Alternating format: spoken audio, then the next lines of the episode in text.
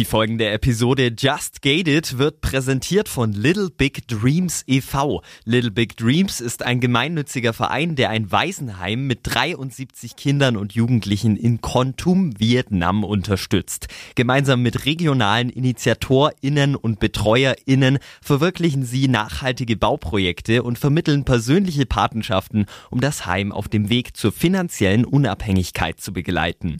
Mehr Infos unter littlebigdreams.org.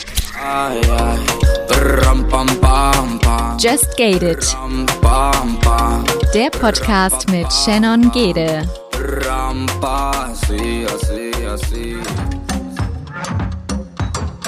Und somit ein herzliches Willkommen zu einer neuen Folge von Just Gated. Diese Woche mit Karina Hilfenhaus. Karina hatte schon mehrere Herzstillstände und hat jetzt auch einen Herzschrittmacher und einen Pseudotumor. Zusammen mit ihrem Mann haben sie seine Krebserkrankung durchlebt und wie sie aus diesen ganzen Schicksalsschlägen noch mehr Lebens- und Willenskraft geschöpft hat, das erzählt sie uns heute in dieser Podcast-Folge. Natürlich haben wir alles zum Pseudotumor für euch nochmal im Faktencheck zusammen zusammengetragen und ich würde sagen, wir starten direkt in die neue Folge rein. Die nachfolgende Sendung befasst sich bewusst mit gesellschaftlich kritischen und emotionalen Themen. Die persönlichen Erfahrungen und Meinungen sind nicht zu verallgemeinern. Just Gated setzt sich zum Ziel, Tabuthemen aufzubrechen und positiv auf die Ereignisse zu blicken, ohne sie dabei zu relativieren. Wie würdest du dein Leben vor deinem ersten Herzstillstand beschreiben? Ich würde sagen, als normal. ja, sehr bodenständig. Ähm habe mein Studium ja beendet und habe immer gearbeitet und ähm, war sehr neugierig auch, was das Leben anging. Aber ähm, ich würde sagen, ganz normal. Was hatte da vor allen Dingen Priorität? Also natürlich äh, ganz, ganz äh, dolle das Tennisspielen war ganz groß, äh, eine Zeit lang bei mir ähm, ja lebensfüllend. Und ähm, dann, wie es dann hieß, äh, man steigt in den Beruf ein und man studiert und ähm, dann kam das und dann kam meine Tochter. Die kam ja während dem Studium und ähm, dann war es ein bisschen schwierig, das alles unter einen Hut zu bekommen, weil äh, kleines Kind, Studium, Arbeiten, nebenher Haushalt und das war dann schon schon äh, viel, ja, aber irgendwie machbar. Also heute würde ich sagen, Wahnsinn, wie ich das geschafft habe, aber ähm, damals ging das anscheinend ganz gut, ja. Und dann, ich meine, ab bis jetzt klingt es ja wie ein ganz normales, idyllisches Leben auch. Mama geworden, alles irgendwie geschafft mit dem Studium, Beruf. Äh, und dann hatte ich das Leben ja eigentlich so ein bisschen aus der Bahn gerissen. Kannst du uns zu der Situation zurücknehmen, wo du gemerkt hast, okay, hier stimmt was ganz gewaltig körperlich nicht? Wo warst du da? Was waren die ersten Symptome? Was hast du gedacht? Ja, wie du schon gesagt hast, also es war, das Leben war wirklich ganz normal. Also ich hatte auch gar keine Erkrankungen. Ich war nie krank krank, ich war kerngesund, also auch fit körperlich und ähm, dann ähm, waren wir ja eine Woche im Urlaub, meine Schwester, meine Tochter und ich, da war sie 20 Monate alt und auf dem Rückflug, auf dem Rückflug nach 90 Minuten merkte ich einfach, wie es mir, ja, komisch wurde. Also manchmal hat man so dieses Gefühl, wo man meint, oh, jetzt wird einem übel. Und dann habe ich gerade noch zu meiner Schwester gucken können und dann war eigentlich alles schwarz. Und das war mitten auf dem Flug, hast du gerade gesagt. Wo wart ihr? Genau, wir waren in, in einer Woche in Ägypten und ähm, dann waren wir so 90 Minuten in der Luft und dann ist äh, der Herzstillstand passiert. also ich bin auch erst wieder wach geworden, als ähm, ich in der Bordküche lag vorne und eine, eine Frauenstimme sagte, wir haben wieder einen Puls, der Puls kommt. Und dann habe ich die Augen aufgemacht und dachte, oh, hier habe ich doch gar nicht gesessen.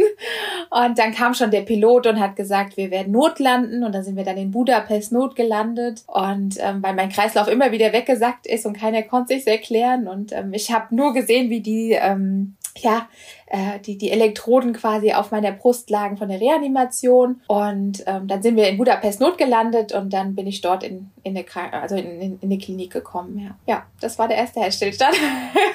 Wie beschreibt auch deine Schwester die Situation? Also, ähm, ich meine, du, du hast es ja in einem sehr, sehr jungen Alter erlebt. Du hattest, so wie ich das jetzt auch äh, von deiner Vorgeschichte kenne, keine Voranzeichen. Du warst kerngesund. Wie war die Situation auch für deine Familie und vor allen Dingen, weil deine Schwester so unmittelbar nah dran war für deine Schwester? Also für mich war es schon auch schlimm, weil ich habe dann im Nachhinein erfahren, dass ich meine Tochter habe fallen lassen, weil die lag ja in meinen Armen und ähm, das, das war schon schlimm für mich, aber für meine Schwester war es, glaube ich, noch ein Stück schlimmer, weil sie, die war total aufgelöst und ähm, es gibt eine, eine SMS von damals, ähm, die sie meiner Mutter geschickt hat, weil die war ja schon auf dem Weg zum, zum Flughafen, um uns abzuholen. Und ähm, da steht drin, ähm, sind wegen Carina notgelandet, fliege mit der Kleinen alleine weiter, schau, ob du in die Sicherheitszone kommst. Und das war natürlich, meine Mutter hat es mitten auf der Autobahn bekommen, auf dem Weg nach Frankfurt. Und ähm, sie wusste zu dem Zeitpunkt nicht, ob ich noch am Leben bin, was passiert ist und gar nichts. Und das war natürlich äh, Horror. Ja, also das habe ich jetzt auch erst reflektieren können, muss ich sagen, was das mit meiner Familie gemacht hat. Und meine Schwester hat gesagt, sie fliegt nie wieder mit mir alleine. hat sie auch bis heute nicht. Und ähm, ja. Und wie war das dann für dich, wenn sie alleine weitergeflogen ist? Ähm, warst du ja dann in ärztlichen Händen. Wie ging es für dich weiter? Und wann hast du auch für dich jetzt mal ganz zurückgeblickt realisiert, dass du einen Herzstillstand hattest und wie, wie es auch um dich steht? In dem Moment gar nicht. Ne? Also ich bin wach geworden und das Erste, was ich wollte, ist zu meinem Platz zurücklaufen. Und das ging halt gar nicht, weil der Kreislauf immer wieder zusammengebrochen ist und der, der Pilot gesagt hat, wir werden nach unten gehen. Und ähm, dann habe ich das war hab die das die Bilder habe ich auch noch im Kopf. Wir sind gelandet und das ganze Rollfeld stand mit Blaulicht und es war spät abends. Also die Maschine wäre fast gar nicht mehr nach Frankfurt gekommen wegen dem Nachtflugverbot und ähm, das alles wegen mir. Das ist so ein bisschen, das kam mir dann erstmal. Also es ging mir gar nicht um mich, sondern es ging mir um meine Tochter erstmal, weil ich gesagt habe, wenn ich jetzt hier bleibe, ähm, was passiert mit ihr? Also bleibt meine Schwester hier und das ist das, was ich gar nicht wollte. Ich wollte, dass sie sicher in Frankfurt zurückkommen und ähm, was mit mir erstmal passiert, war zweitrangig. Und äh, man muss wissen, ich war wirklich nur noch mit einer kurzen Hose und mit einem Top bekleidet. Ich hatte nicht mal mehr Schuhe an. Und meine Schwester hat äh, mir gerade noch meinen Personalausweis so in die Hand gedrückt. Und dann bin ich auch schon auf der Liege raustransportiert worden. Und ähm, dann habe ich in einem sehr ähm, spartanischen Krankenhaus gelegen. Und da wurde dann halt erstmal geguckt, ob bei der Reanimation was verletzt wurde. Dann wurde Blut untersucht. Und ähm, da gab es keine Diagnose. Und dann haben sie mich äh, nach zwei Tagen ähm, einfach in ein Taxi gesetzt, ohne Geld, ohne alles und habe mich zum Flughafen gefahren. Und an diesem Flughafen stand ich dann da. Ich hatte ja auch kein Handy und nichts. Also es war wirklich, ähm, wirklich äh, abenteuerlich. Und dann stand ich in Budapest am Flughafen nur mit meinem Personalausweis und bin zum Schalter. Und dann sagte die Dame, nein, also diese, also diesen Tag gibt es keinen Flug mehr nach Frankfurt, der frei ist. Und ich hatte noch nicht mal was zu trinken. Ich bin dann auf die Toilette, habe dort äh, am Wasserhahn getrunken und also es war wirklich keine, keine 48 Stunden vorher ist das Herz stehen geblieben und da war ich dann in der fremden Stadt auf mich alleine gestellt. Und ich hatte dann das große Glück, dass die Dame sich ähm, erbarmt hat und mir dann ein letztes Ticket geben konnte von einem Passagier, der nicht kam. Und ähm, dass ich das dann auch alles, was, was das Geldliche anbelangt, in Frankfurt abwickeln konnte. Und dann bin ich da barfuß durch diesen Flughafen und bin dann in dieses Flugzeug wieder und habe gedacht, Karina, diesen Scheiß machst du nicht noch einmal, ja. Und kam dann echt in Frankfurt an und ähm, dann ging es mir zwei Wochen ziemlich schlecht, also gerade so körperlich auch. Und aber da gab es keine Diagnose. Ja, das war die Situation damals. Aber wenn du auch so von der Situation sprichst, dann, dann merke ich irgendwie, dass du immer darauf bedacht bist, was denken die anderen, äh, ich möchte keine Umstände bereiten, ähm, du, du hast dich gar nicht so in den Fokus gerückt. Ähm, ich meine, auch du sagst selbst so 48 Stunden und, und du stehst dann schon wieder am Flughafen. Ähm, ist dir im Nachhinein bewusst, vielleicht auch wie leichtsinnig ähm, das Handeln auch war, ohne ärztliche Kontrolle dann auch direkt wieder zu fliegen, alleine gestellt zu sein und nicht mal mit einem Handy? Ich meine, selbst auf der Toilette hätte ja was passieren können. Man wusste ja auch nicht, warum äh, dein Herz stehen geblieben ist. Wie, wie fühlst du dich, wenn du da so reflektiert vielleicht auch drüber nachdenkst? Ja, absolut. Also absolut leichtsinnig und ähm Heute würde ich das ganz anders machen.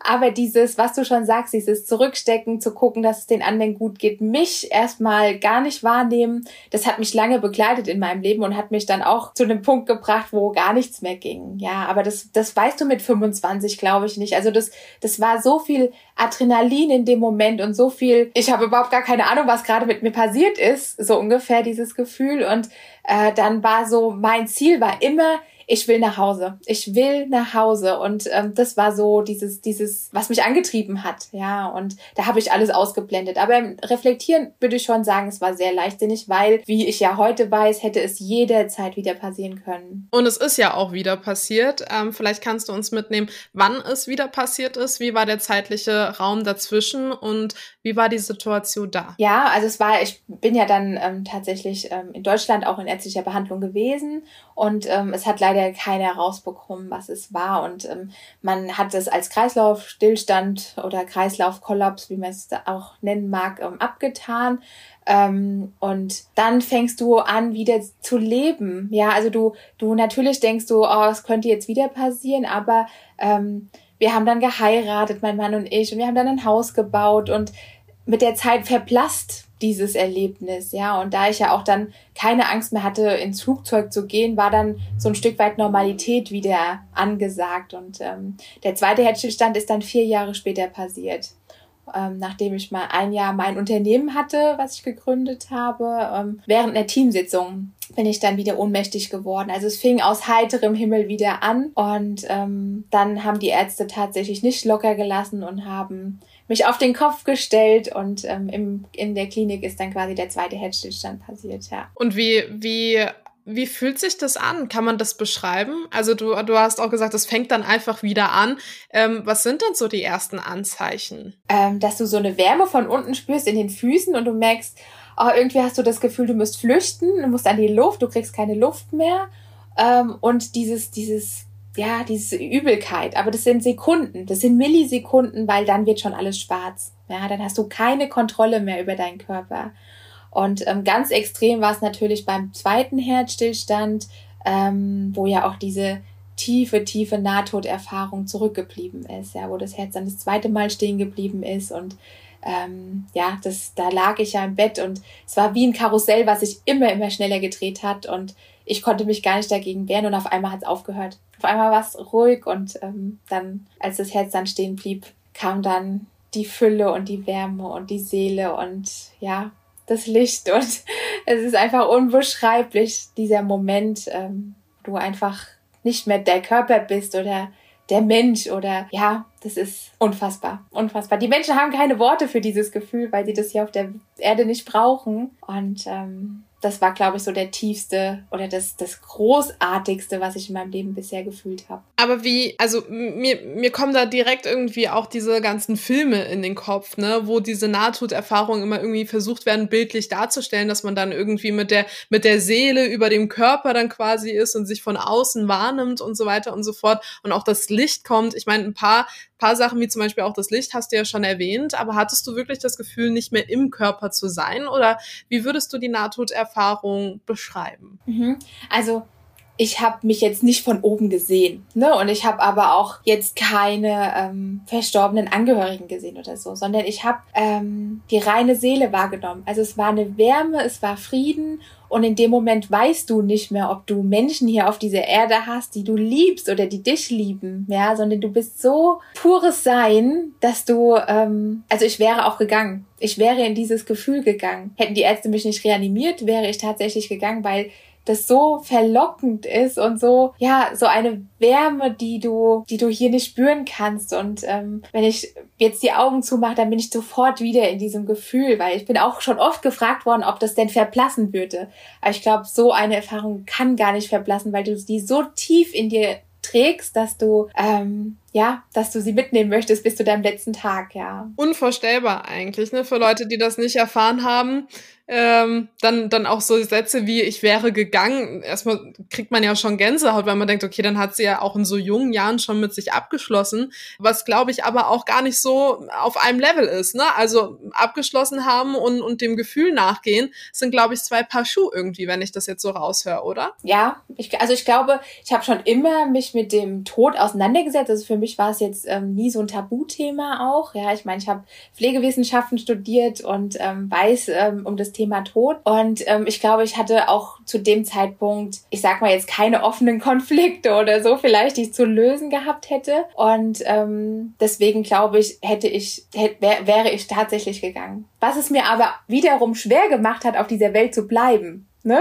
Also du wirst zurückgeholt und die Ärzte, die sind irgendwie alle schockiert und sagen, ja, also ähm, sie, wir müssen jetzt einen Herzschrittmacher einsetzen, weil ansonsten passiert es wieder. Und du denkst so, okay, willst du diesen Herzschrittmacher überhaupt? Weil du willst ja eigentlich zurück in dieses Gefühl. Und dieses Gefühl hat mich jetzt tatsächlich fünf Jahre meines Lebens gekostet, weil da fing die Suche nach dem Sinn des Lebens an um auf die Frage später nochmal zurückzukommen, ich glaube, das ist auch ein sehr spannendes Thema, diese Frage und diese Zeit auch danach. Aber ähm, wenn wir jetzt nochmal in die Vergangenheit nochmal ein bisschen mehr eintauchen, auf zu deinem 25-jährigen Ich, ähm, ist das nicht, ich meine, Herz, Herzstillstand, ne?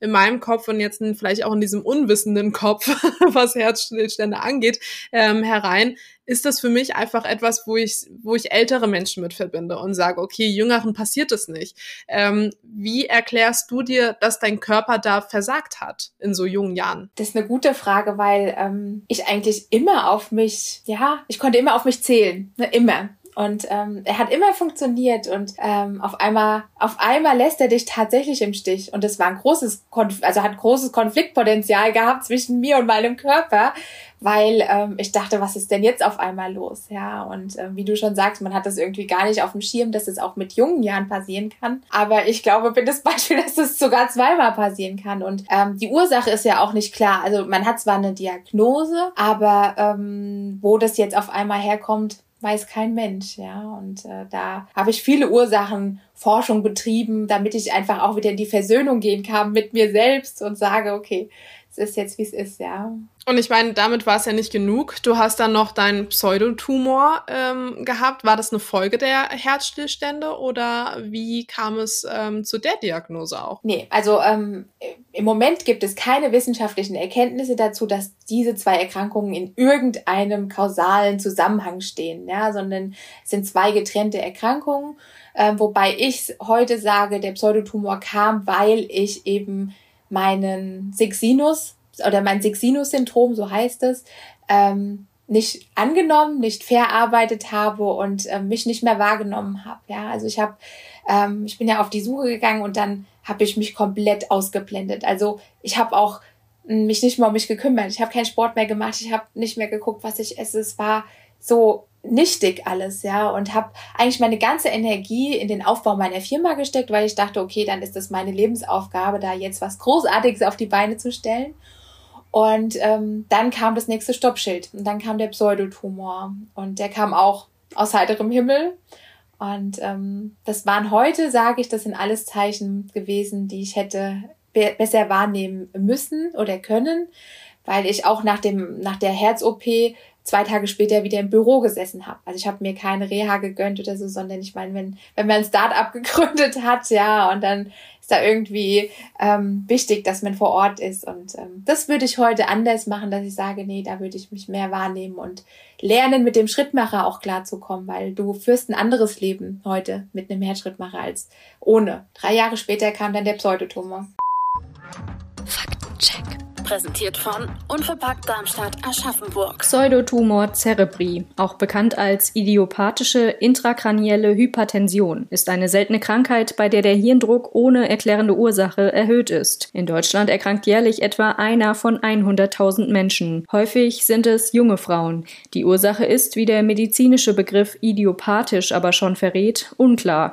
Manchmal tritt der Pseudotumor auch als Folge einer Thrombose im Bereich der Hirnvenen, eine sogenannte Sinusvenenthrombose auf. Auch Übergewicht und hormonelle Einflüsse, beispielsweise durch eine Schwangerschaft, gelten als Risikofaktoren für das Krankheitsbild. Die Symptome sind dieselben wie bei einem Hirntumor. Neben chronischen Kopfschmerzen können Sehstörungen, Schwindel, Tinnitus, Übelkeit und Erbrechen auftreten. Besonders die Sehstörungen sind bedeutsam, da ein unbehandelter Pseudotumor die Sehnerven bis zur Erblindung schädigen kann. Der Hirndruck kommt durch ein Ungleichgewicht zwischen der Produktion von Hirnwasser, das laufend neu produziert und umgeschlagen wird, und dessen Abfluss zustande. Weil der Körper das Hirnwasser nicht mehr richtig absorbieren kann, behandelt man die Krankheit durch wiederholte Nervenwasserentnahmen aus dem Wirbelkanal, sogenannte Lumbalpunktion. Dadurch wird der Hirndruck gesenkt. Laut der Deutschen Gesellschaft für Neurologie ist außerdem eine Gewichtsnormalisierung essentiell für eine langfristig erfolgreiche Therapie. Auch wassertreibende Medikamente sorgen dafür, dass der Hirndruck nicht so schnell ansteigt. Wenn Gewichtsabnahmen und Medikamente zu keiner bleibenden Besserung führen, wird in vereinzelten Fällen ein Schand, eine Art Schlauchsystem, operativ zur Hirndruckentlastung angelegt. Er sorgt dafür, dass das Nervenwasser aus dem Wirbelkanal in die Bauchhöhle abgeleitet wird. Menschen, die an Pseudotumor Tumor cerebri erkrankt sind, haben eine normal hohe Lebenserwartung. Die Lebensqualität variiert je nach Schweregrad der Krankheit aber deutlich. Wie kann man sich denn so eine Einschränkung auch ähm, vorstellen? Also für mich ähm, wäre das jetzt okay, sie hat den Herzschrittmacher, das Leben geht weiter. Ähm, geht es in, in einer verlangsamten Form weiter? Musst du dich quasi ein bisschen zurücknehmen, dich mehr schonen? Oder merkst du, dass dein Körper dich auch ausbremst? Oder wie meinst du das auch, dass es, ja, dass du damit erstmal umgehen musstest? Ähm, Im Alltag, ich. Also klar war, kein Tennis mehr. Das war das, die erste, der erste große Einschnitt, weil ähm, es werden ja Elektroden im Herz verbaut und durch die ähm, Aufschlagbewegung, zum Beispiel beim Tennis, ist es ähm, viel zu gefährlich, dass die reißen könnten. Ja, also dann hieß es von heute auf morgen, wir nehmen dir dein Tennis. Ja, und dann dachte ich, okay, gut, dann haben wir neu gebaut gehabt. Wir hatten eine neue tolle Küche mit Induktionskochfeld. Ähm, das war das nächste, weil die Feinde eines Herzschrittmachers sind Magnete, ja. Das heißt, ähm, unser, unser neues Kochfeld musste wieder ausgebaut werden und musste ersetzt werden durch ein Elektrofeld, ja. Und so steigert sich das peu à peu am Flughafen, die Sicherheitskontrollen. Ähm, da musst du dann immer deinen Schrittmacherausweis vorzeigen, weil du darfst durch diese Kontrollen nicht durch. Oder beim Einkaufen guckst du zügig, dass du durch diese Sicherheitsschleusen am Eingang kommst, weil die könnten den Schrittmacher gefährden. Kein MRT mehr, ähm, wenn du eine, eine Untersuchung brauchst. Ähm, die habe ich dann beim Pseudotumor gebraucht. Das hat einen ganzen Tag gedauert, weil da muss der Kardiologe erst kommen, muss den Schrittmacher ausstellen und ähm, ja, selbst ein kleines Namensschild mit einem mit Magnetverschluss geht nicht mehr. Ja, und das sind das sind nur so Kleinigkeiten, ja, wo ich einfach äh, sagen kann, ähm, die du heute einfach anders wahrnimmst, ja. Oder Körperfettwaage. Körperfettwaage ist der Feind eines Schrittmachers, ja. Also alles, was mit, mit Elektro zu tun hat oder mit, ähm, mit Belastung des Armes überhalb des Kopfes, das geht einfach alles nicht mehr. Und ähm, man kann damit leben, aber wenn du in einem Freizeitpark mit deinem Kind gehst und an jeder Achterbahn oder jeder Wasserbahn ähm, ist dieses äh, Herzschrittmacherzeichen durchgestrichen, ähm, da achtet keiner drauf, ja. Aber ähm, dann wird's natürlich anders, wenn du dann immer davor warten musst. Und ich meine, das ist ja nicht die einzige Einschränkung, die du quasi im Alltag mit dir führst. Du musst ja auch regelmäßig äh, nach Hanau ins Klinikum, um tatsächlich auch dein äh, Hirnwasser wieder regulieren zu lassen. Da ist zu viel Druck drauf durch diesen Pseudotumor. Wie gehst du damit um? Ich glaube, man lernt damit zu leben und ich habe ja ähm, in den letzten dreieinhalb Jahren über 50 Punktionen über mich ergehen lassen müssen. Und ähm, das ist natürlich eine Hausnummer, deswegen weiß ich ja auch, was auf mich zukommt. Ne? Also es, natürlich ähm, gibt es welche, die das mit Narkose machen lassen, aber ich bin da, glaube ich, selbst schmerzfrei und äh, ja, bin da, glaube ich, ein bisschen hart im Leben, was das, also was das körperlich, was körperliche Schmerzen angeht. Und ähm, es ist so gewesen, dass er lange, also der Pseudotumor hat lange meinen Alltag bestimmt, ja, weil man muss wissen, das ist ja eine Erkrankung, also jeder Mensch von uns hat Hirnwasser, das er produziert und dann wird es wieder abgebaut. Und bei Pseudotumorerkrankten ist es so, dass das Hirnwasser nicht mehr abgebaut werden kann und der Druck steigt und steigt, also das Wasser steigt und steigt und steigt. Und die größte Komplikation ist natürlich zu erblinden, ja. Und ähm, diese, diese Überdruckkopfschmerzen, die sind höllisch, ja. Und dann ähm, Hirnwasser abgelassen, dann bist du meistens im Unterdruck und das ist noch viel schlimmer. Und dann liegst du äh, zwei Tage im Bett und kannst dich gar nicht bewegen, du kannst nicht mal auf Toilette gehen, weil du das Gefühl hast, dein Gehirn ist trockengelegt. Ja, also das eckt überall an und ähm, das hat mich schon sehr gefordert. Und das war auch das erste Mal nach der Diagnose, ähm, dass ich überlegt habe, ist es richtig, was ich tue? Also dieser Raubbau, den ich an meinem Körper betreibe, ist das alles so korrekt? Nur wenn du in diesem Hamsterrad drin bist, dann entscheidest du dich immer wieder weiterzulaufen. Ja, und dann habe ich natürlich auch meinen Alltag um die Punktion rumgebaut. Ja, wobei ich auch nicht aufgehört habe. Also ich habe, ich bin punktiert worden und dann bin ich auch wieder zurückgefahren und habe mich dann im Büro auf den Boden gelegt und lauter solche Dinge, die ich heute niemals mehr tun würde, niemals mehr. Und das ist echt ein, eine Warnung an die Menschen, die ihre Grenzen überschreiten. Ja, weil der Körper wird immer schlimmer krank. Meinst du, du hättest ähm, durch dein Verhalten einiges verhindern können? Also hättest du es geändert? Ähm, ich glaube, dass der Pseudotumor so nicht entstanden wäre. Das glaube ich. Glaube ich, da bin ich eigentlich fest davon überzeugt.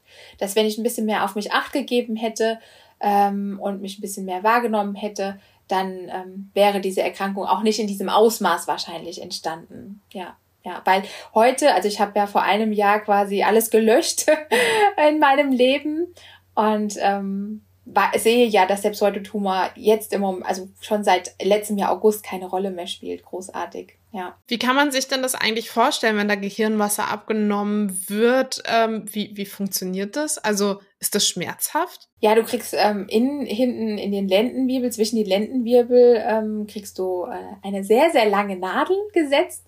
Und dann ähm, wird ähm, ja so eine Art Katheter übers Rückenmark ähm, hochgeschoben und ähm, dann ist es wie so eine Wassersäule und anhand dieser Wassersäule wird dann quasi der Druck abgelesen. Und ähm, wenn der Druck natürlich viel zu hoch ist, dann wird über diesen, diesen Katheter quasi das Wasser abgelassen. Und es ist schon, also je nachdem, wer, wie gut der Arzt ist, ähm, ist es schon sehr schmerzhaft, weil da teilweise auch Knochen oder auch Nerven ähm, ja, touchiert werden und dann zuckt das Bein und also es ist ähm, keine schöne Sache, weil du einfach auch den nächsten Tag mit Rückenschmerzen wirklich flach liegst und ähm, ich weiß auch von, von Betroffenen, die da sehr, sehr mit zu kämpfen haben auch, ja. Hut ab, äh, dass, dass du das dann da auch so durchziehst und auch mit einem Strahlen im Gesicht davon erzählen kannst. Das bewundere ich ja so an dir, ähm, dass du nichtsdestotrotz, du hast selbst persönlich zwei äh, Herzstillstände, ein Herzschrittmacher, Pseudotumor ähm, und du hast dein Lächeln nicht verloren. Ähm, wie schwer war das aber auch für dich, ähm, dieses Lächeln beizubehalten? Und da kommen wir dann zu der Frage auch, ähm, wie war die Zeit danach? Ich glaube, nach außen hin war ich immer die Starke, weil wäre ich, ähm, ja, wäre ich in mir zusammengebrochen, dann wäre ich nicht mehr aufgestanden. also es war so ein Überlebensmodus, ja. Ähm, ich hab, bin ja immer wieder, ich glaube, es gab keinen Tag, an dem ich mich nicht damit auseinandergesetzt habe, warum lebe ich noch. Also das werde ich auch im Buch sehr oft äh, quasi die Wahrheit sagen, weil ähm, es gab wirklich kaum einen Tag und ich habe gesagt, ich muss mich auf die Suche machen nach den großen Fragen, warum? Warum überlebe ich das? Es gibt Menschen, die sind mir nah und die müssen sterben oder die dürfen sterben. So habe ich es habe ich es wirklich betitelt und das weiß ich, dass ich sehr viel Schmerz auch damit verursacht habe, gerade so meiner Tochter und meinem Mann gegenüber, die ähm, ja froh waren, dass ich überlebt habe und ich eigentlich ähm, diesen Todeswunsch hatte. Und dann habe ich Retreats gemacht, ich habe ähm, alternative Therapien gemacht. Ich bin ins Kloster, ich bin in ein buddhistisches Kloster und habe dort ähm, die Zen-Meditation, die Stufen der Zen-Meditation mitgemacht und habe die Nonne da gefragt und habe gesagt, warum bin ich noch am Leben? Und sie hat nur gelächelt und hat gesagt, Kanga, ich kann dir diese Frage nicht beantworten, die musst du in dir finden. Aber vielleicht wirst du eines Tages den Menschen erzählen, dass sie keine Angst vor dem Tod haben brauchen. Und ich bin da weg und dachte, ah oh, nee, das ist jetzt auch nicht das, was ich irgendwie gebraucht habe. Und das hat ganze, ja, bis letztes Jahr, also es hat ganze fünf Jahre gedauert, bis ich dann endlich die Antworten in mir gefunden habe. Aber da hat es natürlich noch einen weiteren Schicksalsschlag gebraucht, ja. Und der war von deinem Mann, tatsächlich. Wie würdest du aber auch sagen, ähm, warum hat es dieses letzte Zeichen dann noch gebraucht? Also warum musste so gesehen dein Mann erkranken, damit du wachgerüttelt wirst? Mhm, weil ich glaube ich unheimliche Angst vorm Leben hatte. Also ich hatte keine Angst vor dem Tod, überhaupt nicht, habe ich heute auch nicht mehr. Ähm, aber die Angst vor dem Leben, die hat mich bestimmt. Und das hört sich immer so, so vielleicht ein bisschen abgefahren an, ja, so von wegen, ach, du hast doch einen Herzschrittmacher, du, du weißt doch, dass du jetzt irgendwie alt werden könntest. Aber dieses Leben, also diese, diesen jeden Tag, diesen Alltag zu leben, ohne dieses Gefühl nochmal zu erreichen, ja, das war einfach für mich die Qual, hier auf dieser Erde zu bleiben. Und ähm, dann ist mein Mann ja schwer an Krebs erkrankt und mit dieser Diagnose hat sich eigentlich alles verändert, ja. Wenn du selbst sagst, okay, ich hatte den Todeswunsch, ich wollte diesem Gefühl nachgehen, hattest du Selbstmordgedanken? Ganz extrem letztes Jahr im Januar, Februar ganz extrem. Ähm, und mich hat das immer abgehalten, glaube ich, davor, weil ich gesagt habe, ich gehe erst, wenn ich die Antwort auf diese Fragen gefunden habe, dann kann ich gehen. Das war immer so mein, wo ich gesagt habe, nee, es ist noch nicht so weit, weil jetzt möchte ich erst noch diese Antworten bekommen.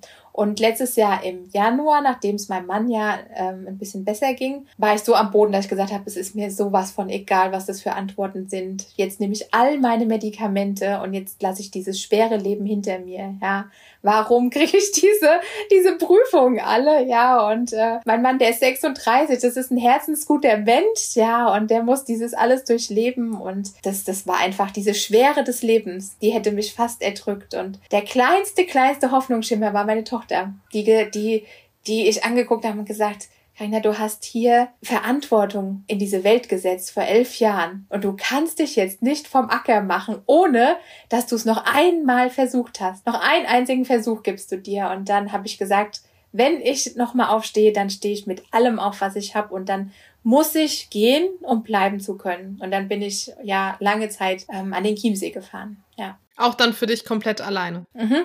Komplett alleine, ja. Also allein der Weg dorthin war ja für mich schon eine Challenge, weil ähm, ich nach dem zweiten Herzstillstand habe ich mir nie zugetraut, mehr als 50 Kilometer alleine zu fahren. Ja, und ich habe gesagt, ich fahre ganz bewusst fahre ich alleine dorthin und koste es, was es wolle. Und nach 50 Kilometer kam so die erste Panikattacke und ich bin auf dem Parkplatz gefallen. Ich sagte, das werde ich nie schaffen, das werde ich nie schaffen. Oh Mann, was machst du jetzt? Ja, und ähm, dann habe ich gesagt, okay, ich mache jetzt Etappenziele und dann bin ich jeden Rastplatz angefahren und dann irgendwann ging es, weil das, das war einfach nur die Angst. Ja, es war nur die Angst. Und dann habe ich so vielleicht zwei Kilometer vor, vor meinem Ziel habe ich die Berge gesehen und ich habe den See gesehen und mir sind die Tränen gelaufen, weil ich gedacht habe, Karina, du hast dir jetzt das erste Mal wieder Freiheit zurückerkämpft, ja. Und dann wusste ich, jetzt bist du für alles bereit. Jetzt bist du für alles bereit, was kommt und ähm, egal wie weh es tut, es tun wird. Ich weiß, dass es weh tun wird, aber ähm, ich bin auch bereit, da alle Qualen auf mich zu nehmen, weil ich wieder frei leben möchte. Und genauso verlockend, ähm, wie, wie das Gefühl war bei der Nahtoderfahrung, war es genauso verlockend auch tatsächlich den Schritt äh, zu gehen. Also hattest du selbst Mordversuche oder war das dann wirklich die Notbremse, die Handbremse, die du gezogen hast, äh, bevor es zu sowas gekommen wäre? Ja, also nein, Versuch habe ich, ich habe es nicht versucht. Ne? Ich habe diese Gedanken gehabt, schon sehr intensiv dass ich gedacht habe, jetzt buchst du ein Hotelzimmer und ähm, welche Medikamente, ja, die Medikamente hast du, alles würde auch klappen. Ähm, aber dass ich es versucht hätte, so weit war es noch nicht, weil ich gedacht habe, nee, also da kam vorher die Notbremse. Gott sei Dank. ja. Würdest du dann sagen, ähm, ich meine, die Erkrankung von deinem Mann hat dich wachgerüttelt, ihr habt die beide zusammen ähm, überstanden. Ähm, in meinem Fragenkatalog hatte ich mir eigentlich aufgeschrieben, ob dein Mann dich gerettet hat durch seine Erkrankung. Ähm, jetzt würde ich die Frage schon fast anders stellen und, und fragen, ähm, ob du dich selbst durch die Erkrankung gerettet hast. Also bist du für dich der eigene Retter gewesen oder war es doch dein Mann? Ich würde sagen, beides. Ne? Also ich glaube, es braucht einen, der es durchhält ähm, und einen, der es dann auch durchzieht. Ne? Und ähm, ich, ich mir war nie bewusst, ähm, was du für Angst um einen anderen Menschen haben kannst. Wir haben schon immer eine sehr, sehr gute Ehe gehabt. Und als die Diagnose kam, war es einfach so krass, dass wir so offen darüber geredet haben. Also wir haben seine Beerdigung geplant. Wir haben, ich habe alle Vorsorgevollmachten geschrieben. Wir haben sogar überlegt, ob sein Sarg in unser Auto passt, weil, es, weil er einfach dieses Auto so liebt. Und dann ähm, habe ich im Krankenhaus gesessen und habe gedacht, nee, du wirst nie wieder jemanden finden, den du so von Herzen bedingungslos lieben würdest, ja. Und ich gesagt, das kann nicht sein, das kann einfach nicht sein. Und als es dann zu dieser Notoperation kam, wo die Ärzte ja aus heiterem Himmel auch angerufen haben, gesagt, Frau Hübners, wir wissen nicht, ob wir Ihren Mann retten können. Ja, dann bin ich ja in diese Klinik und ähm, habe in diesen Nachthimmel geguckt und da habe ich ja diesen Deal mit dem Universum gemacht, der wo ich dann gesagt habe, du kannst alles von mir haben, ich unterschreibe alles blanko. Firma, Haus, Boot, Auto, alles, was wir haben in unserem Besitz. Aber lass mir das Leben von meinem Mann, weil das, das, das werde ich nicht schaffen. Und ähm, ich glaube, ich habe noch nie in meinem ganzen Leben so eine Angst gehabt. Und dieser Moment hat mir die Angst vorm Leben genommen. Also von daher würde ich sagen, wir haben uns beide gerettet. aber dadurch, dass du selbst auch diese Nahtoderfahrung hattest, aber auch gleichzeitig das Leid von deinem Mann gesehen hattest durch die Erkrankung, ähm, hätte ich jetzt auch verstehen können, würdest du sagen, ich hätte ihm dieses Gefühl auch gerne, gerne gezeigt, gerne gegeben, ähm, weil du auch dem so nachgeeifert bist in, in, in Gedanken. Ne? Wenn du die Augen schließt, dann bist du wieder da.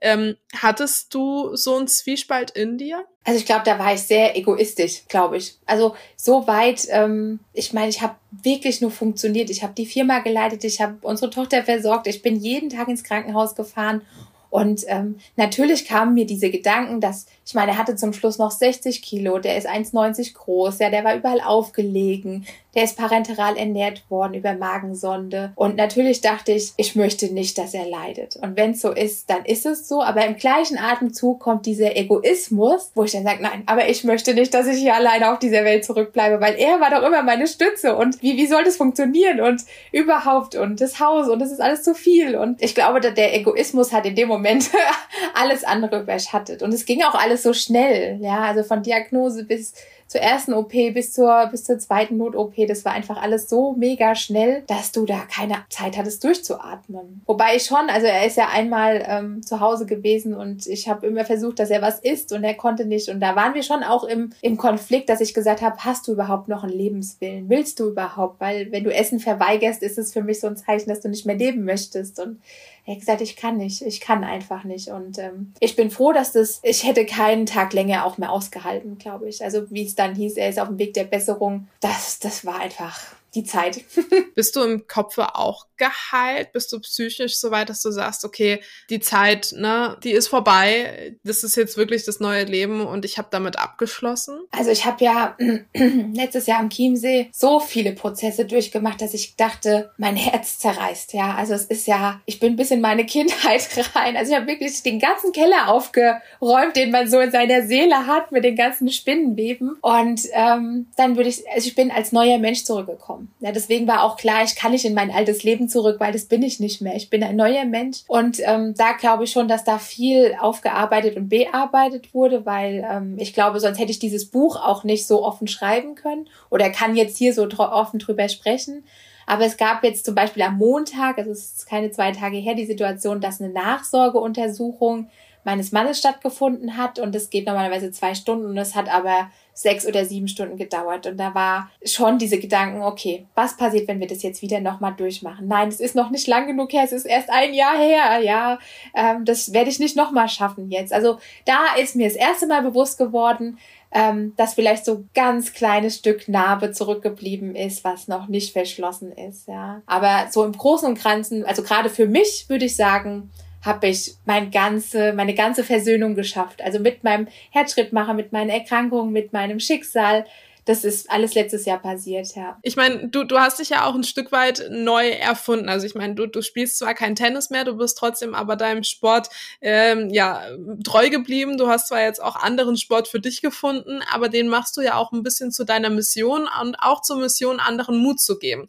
Vielleicht kannst du da auch mal die Hörer mitnehmen, was denn da am, also auch im Herbst äh, ansteht. Ja, das ähm, war eigentlich so gar nicht geplant, aber ich bin natürlich am Chiemsee auch mit ähm, Sport wieder in Berührung gekommen und erstmal überhaupt den Körper wahrzunehmen und was traue ich mir denn zu, ja, weil ähm, der Schrittmacher drosselt natürlich den Puls und lauter solche Dinge und ähm, die Bewegungen sind mir gar nicht mehr ähm, ja so nahegelegen und ähm, dann bin ich wirklich mit Sport in Berührung gekommen, habe auf so einem Ergometerfahrrad gesessen, habe auf den See geguckt und dachte, du machst eine sportliche Challenge.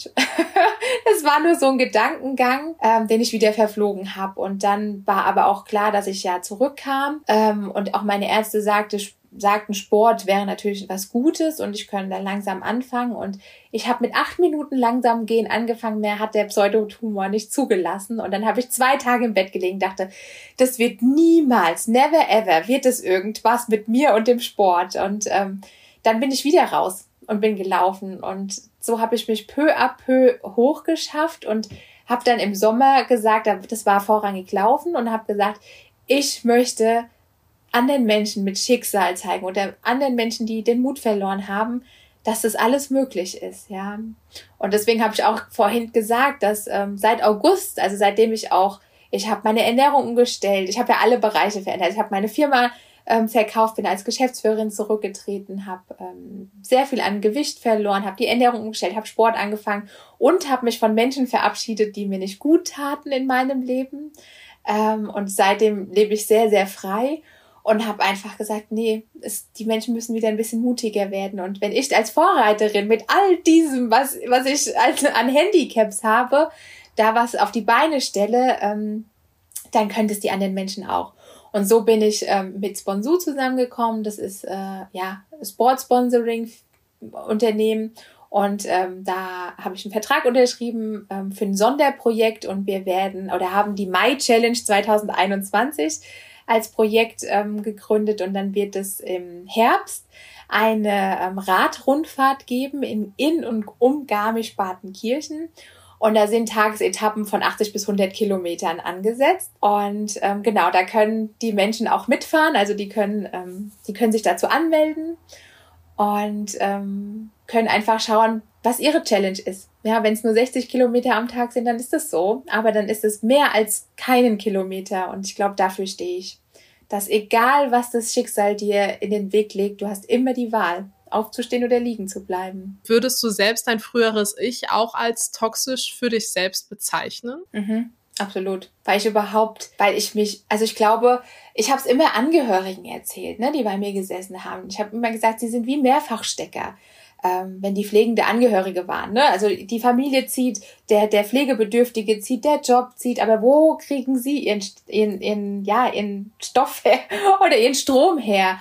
Und ähm, das war mir nie so bewusst wie heute, dass ich auch mich in den Fokus, ich habe es verdient, dass ich, dass es mir gut geht und dass ich mich wahrnehme und dass ich dieses Leben leben darf, für das ich bestimmt bin. Ja, und ähm, das hat viel mit Selbstliebe und mit sehr viel mit Selbstmitgefühl zu tun. Und ähm, ich glaube auch mit, ja, mit Vergebung. viel mit Vergebung zu tun. Und ähm, deswegen, also ich möchte nie wieder in diesen Punkt zurück. Und ich war immer schon so ein Intuitionsmensch, habe das dann durch durch die Firma auch ein Stück weit verloren, weil ich meine, wir hatten fast 50 Angestellte ne, innerhalb von vier Jahren aufgebaut und dann geht's da nur noch um Wirtschaftlichkeit und dann funktioniert der Verstand und ist sehr laut und heute habe ich meine Intuition zurück und lebe seit einem Jahr wirklich aus dem Bauch heraus und manche sagen vielleicht, das ist naiv, aber das ist, ich sehe, dass dieses Leben großartig ist dadurch, ja, also auch für die My Challenge. Ich habe tolle Partner, große Partner an meiner Seite und es passieren, es passiert kein Tag, wo irgendwas Schönes passiert und das ist einfach, ähm, ich glaube, da darf ich in diesem Vertrauen sein, dass in diesem Leben, egal was kommt, dass das, dass das gut sein kann, ja. Wo würdest du ganz explizit sagen, bei auch vielleicht diesen Tabuthemen, wo für dich das Positive drin steckt. Also grundsätzlich bin ich von Grund auf dankbar. Ich liege jedem, jeden Abend, nehme ich mir die Zeit und meditiere und da ist nur mein Herz gefüllt von Dankbarkeit. Wirklich. Also es gibt keine Phase meines Körpers, die nicht mehr mit Dankbarkeit gefüllt ist, weil ich einfach denke, was ich jetzt bekommen habe, das sind Geschenke. Ja, also dass die Medizin so weit ist, dass Menschen wie ich überleben können. Ne? Also dass die geforscht haben, dass sie, dass sie ähm, Dinge auf den Weg gebracht haben, wie einen Herzschrittmacher, wie ähm, Punktionsnadeln, wie Medikamente, ja. Ähm, das ist einfach ja, dass, dass ich das Glück habe, das alles auch genießen zu dürfen, dass ich auf der richtigen Erdhalbkugelseite geboren wurde, um diese moderne Medizin auch in Anspruch nehmen zu können. Also es gibt so viele Dinge, für die ich mittlerweile dankbar bin. Und ich habe ja immer lange Zeit gedacht, der, der Headshotmacher ist mein Feind, aber mittlerweile ist er eigentlich mein bester Freund. Ja. Hast du Angst, nochmal körperlich an einen Punkt zu kommen, wo es nicht weitergeht? Also Angst habe ich keine. Wenn der Punkt wieder kommen sollte, also das ist ja auch das, was ich gesagt habe, dass ich das mit der My Challenge mache. Ähm, ich fahre jetzt nächste Woche ins Trainingslager ähm, nach Garmisch und da werde ich auch gucken, weil ich immer gesagt habe, ich gehe an meine Grenzen, aber ich werde nie wieder über meine Grenzen gehen dadurch, dass ich so gut connected bin in mir, wird es, glaube ich, auch so schnell nicht mehr passieren. Und wenn es doch passieren sollte, dann weiß ich, dass es Optionen gibt. Also, dass es eben nicht nur schwarz oder weiß gibt, sondern dass es auch ganz viele Grautöne gibt, ähm, die dann einfach äh, weiter die, ja, die einen weitermachen lassen, weil nach dem Tennis dachte ich nie, wie, niemals mehr, dass ich irgendeine Leidenschaft für Sport entwickeln könnte. Und heute, ja, jogge ich unheimlich gerne und fahre Fahrrad. Also ich fahre für mein Leben gern Fahrrad. Das war nie in meiner großen Leidenschaft, ja. Und das ist, glaube ich, das, wenn der Mensch sich weiterentwickelt, wird es immer eine Option geben. Es wird immer, immer eine Tür geben. Das war die Folge mit der lieben Karina. Für diese Woche steht natürlich auch wieder ganz viel Content für euch bereit auf unserer Instagram-Seite zu dem Thema Herzstillstände, Pseudotumor und alles drumherum, was ihr wissen müsst, auch zum Herzschrittmacher. Und ansonsten würde ich sagen, freuen wir uns auch schon auf nächste Woche mit euch zusammen und dem lieben André. Mit ihm sprechen wir über Homosexualität ganz offen, ganz platt auch zu seinem Outing und was für Vorurteile es vielleicht auch auch gegenüber homosexuellen Menschen in unserer Gesellschaft gibt. Bleibt also gespannt, bleibt dran und wir sehen uns spätestens auf unserem Instagram-Account oder hören uns eben nächste Woche. Du kennst jemanden, dessen Geschichte zum Podcast passt oder möchtest selbst ein Teil von Just Gated werden? Dann schicke deine Anfrage an gaede.management at gmail.com. Das war die neue Folge von Just Gated. Auch immer montags abends ab 8 Uhr bei Yuka Radio. Yuka. Yuka Radio. Der beste Musikmix für dich. Jeden Tag neu für dich zusammengestellt. Music for you. Music for you. Nur bei Yuka Radio. Alle Infos checkst du online. yukaradio.de